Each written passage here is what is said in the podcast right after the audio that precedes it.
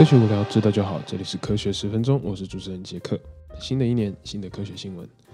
终于来到二零二一年了。呃，现在时间是一月六日的下午九点零七分，我们总算挺过了二零二零年这可怕的一年。那接下来，我相信一定会越来越好的。那今天一样有三则新闻分享给大家。那第一则新闻还是一样，我们老的老朋友 COVID。呃，通常说感染 COVID-19 的病患啊，都会出现有急性呼吸道的症状，那是都比较偏短期的一个症状，然后会比较严重一点。那可是呢，有些病患其实会有比较长的感染期跟比较长的症状期。那科学家现在称作这样的型呃一个症状叫做 Long COVID 感染，就是一种长期感染的 COVID 病毒。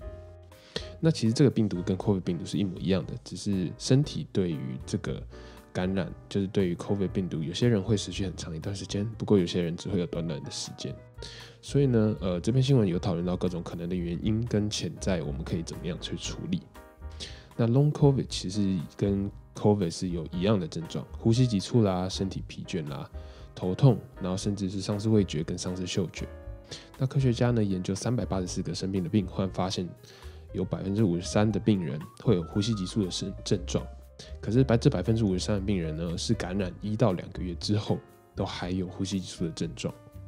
那甚至三百分之三十四还有咳嗽的症状，百分之六十九的人还有身体疲倦的现象，就是持续了一到两个月。那经过一些 App 跟统计数据的分析，发现说有十三 percent 的 COVID 病患出现 COVID 症状可能会超过二十八天，就是两呃就是一个月。那甚至有超过五十六天，就是两个月的长度。那经过这些统计啊、研究结合临床的发现，说如果严重的感染，而且病患一开始就超过五个症状，就是五个呃常见的症状的话，就会增加 Long COVID 的一个重复感染，然后一个症状起加延长的一个机会。那更进一步的发现是说，COVID 感染会造成像是身体内部的内脏啊、器官的损伤。那如果更多的器官损伤，也更容易会有 Long COVID 的情情形发生。像是糖尿病啦，或者是心脏的疾病，也会增加 Long COVID 发生的机会。不过，这种各种器官的损害，其实可以用各种不同的检验技术来检验。那心脏啦，我们可以用心电图、用电流侦测的方式去决定；那肺脏可以用弹性检测跟吹气检测的方式；那肾脏呢，也可以用血液的检测啦。但是最难检测的其实是疲倦感，身体的疲倦感，就是说，呃。其实我不知道是不是翻得很正确啦，就是英文的话就是 fatigue。那 COVID-19 感染之后，超过一半的病患都会有身体很痛啦、身体很疲倦的一种感觉。可是这种奇怪的事是，呃，平常如果呃流感啊、感冒造成身体痛啦或者疲疲倦的感觉，其实都是因为免疫系统过度反应啦或者身体发炎的症状。可是被 COVID 感染之后有这种疲倦感，呃，科学家啦就是检测。呃，病患身体里却没有过度免疫反应的情况，或者是发炎的情况，所以并不是发炎或者是身体免疫呃免疫系统过于疲乏造成的疲倦。那这个部分的话，可能就要多加研究。那现在还没有办法说给出一个很好的答案。另外的话，除了身体的问题啦，除了物理上的问题，焦虑啦跟沮丧、伤心，统计结果发现更容易会出现 Long COVID 的症状。所以其实还有很多没有被解答的问题。那我们要更努力的去尝试啦，去研究。所以虽然大家对 COVID 已经非常疲倦了，可是还是要继续小心。在二零二零年，还是要继续小心，注意卫生，然后要戴口罩这样子。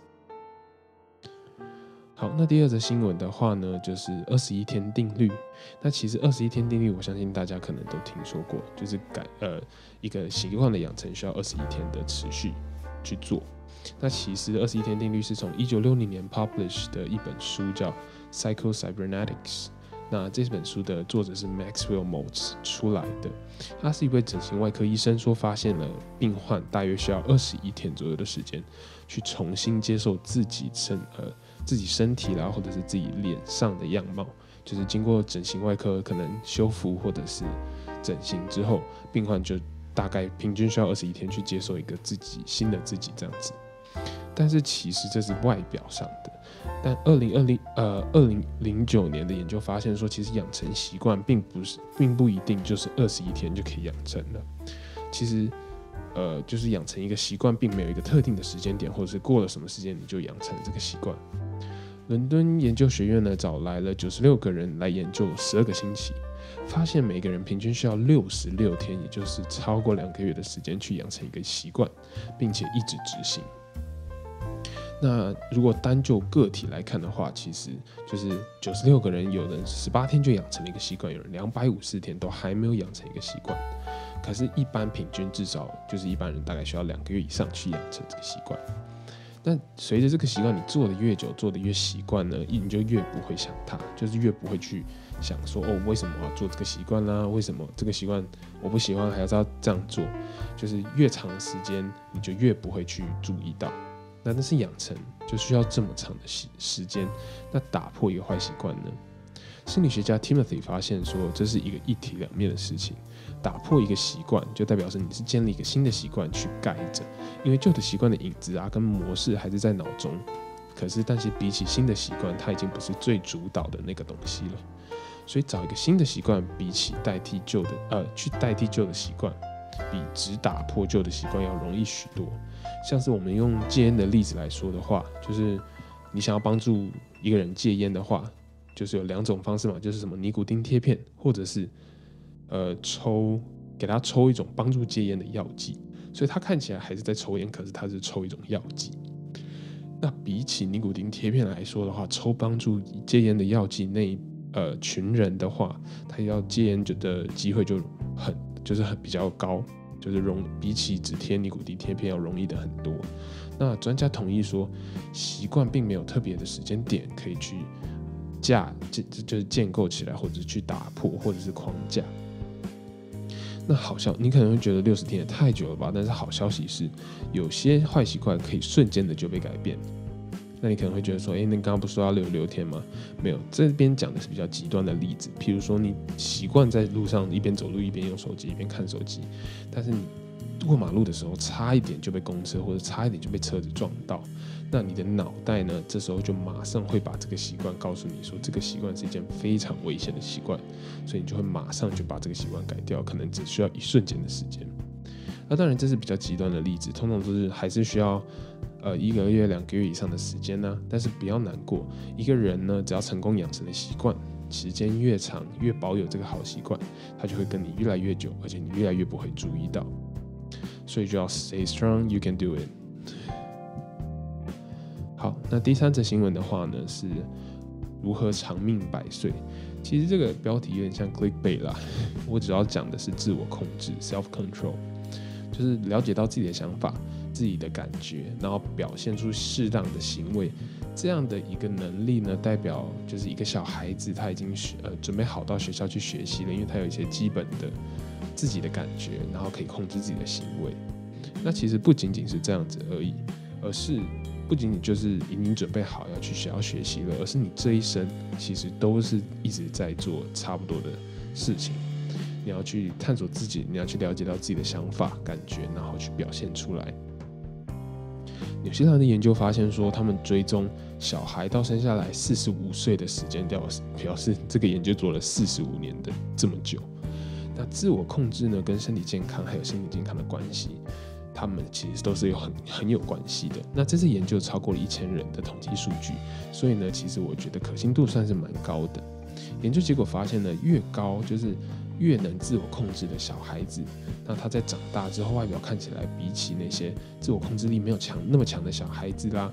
呃，外表看起来比较年轻，而且心灵看起来比较健康，也比较年轻。那呃，不仅就是心灵上面，我刚才说外表嘛，其实身体跟大脑也有明显的比较呃比较活跃，而且比较年轻的一个体态。那自我控制力更好的小孩子啊，代表他们有更好的能力去控制自己的健康、自己的财产跟自己的社交能力。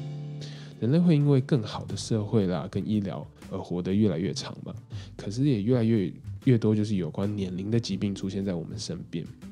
像是呃癌症啦，就是或者是阿兹海默症啊，或者是老人失智症这种。那我们需要更多的实验结果来帮助我们判断说。怎么样让人类更进步，活得更长时间？那要怎么样去呃 set up 一种教小孩子，或者是就是一种课程去教会我们更会控制自我、更会探索自我的感觉呢？那更多的研究显示出，不只是小孩子的时候就要教育，其实中年 midlife 的时候也可以设计一些教育方式，像我刚刚说的，让中年的人类呢不要 midlife 呃 midlife crisis，不要中年危机，他可以更提升自己的能力，然后更了解自我可以做到什么样的一些东西。呃，所以呢，有其实就是学习永远都不嫌晚，哪怕你今天已经五十岁了，你学着尝试新的东西，提升自己的控制力。然后像我们之前讲的二十一天的习惯，就是建立一个好习惯，那就可以让自己活得更久，而且更开心。好，那今天就是这三则新闻分享给大家。那在节目的最后，我想要特别提一下，因为在去年十二月二十三号的时候啊，我看到呃科学十分钟的 podcast 有一个新的 review，那我很谢谢他。那其实他呃他的名字叫做园丁艾玛的小灌木丛，我看到你的留言了。那感觉是一位玩第五人格的玩家嘛？因为园丁艾玛就是呃从第五人格这个游戏出来的吧？那他说每次三则的新闻报道，然后有佐以科学文献，从多角度探讨新呃增加新闻的可信度。那非常感谢你的喜欢，我也是想说我的初衷其实就是让更多的听众可以对科学不要感到觉得无聊，只要每天十分钟左右的时间就可以喜欢上科学。那谢谢你的留言。想要跟我就是聊聊看啦，听呃的呃聊聊看，或者是互动的观众可以到 IG 或是 Apple Podcast 上留言哦。好，那我们今天就这样了，See you。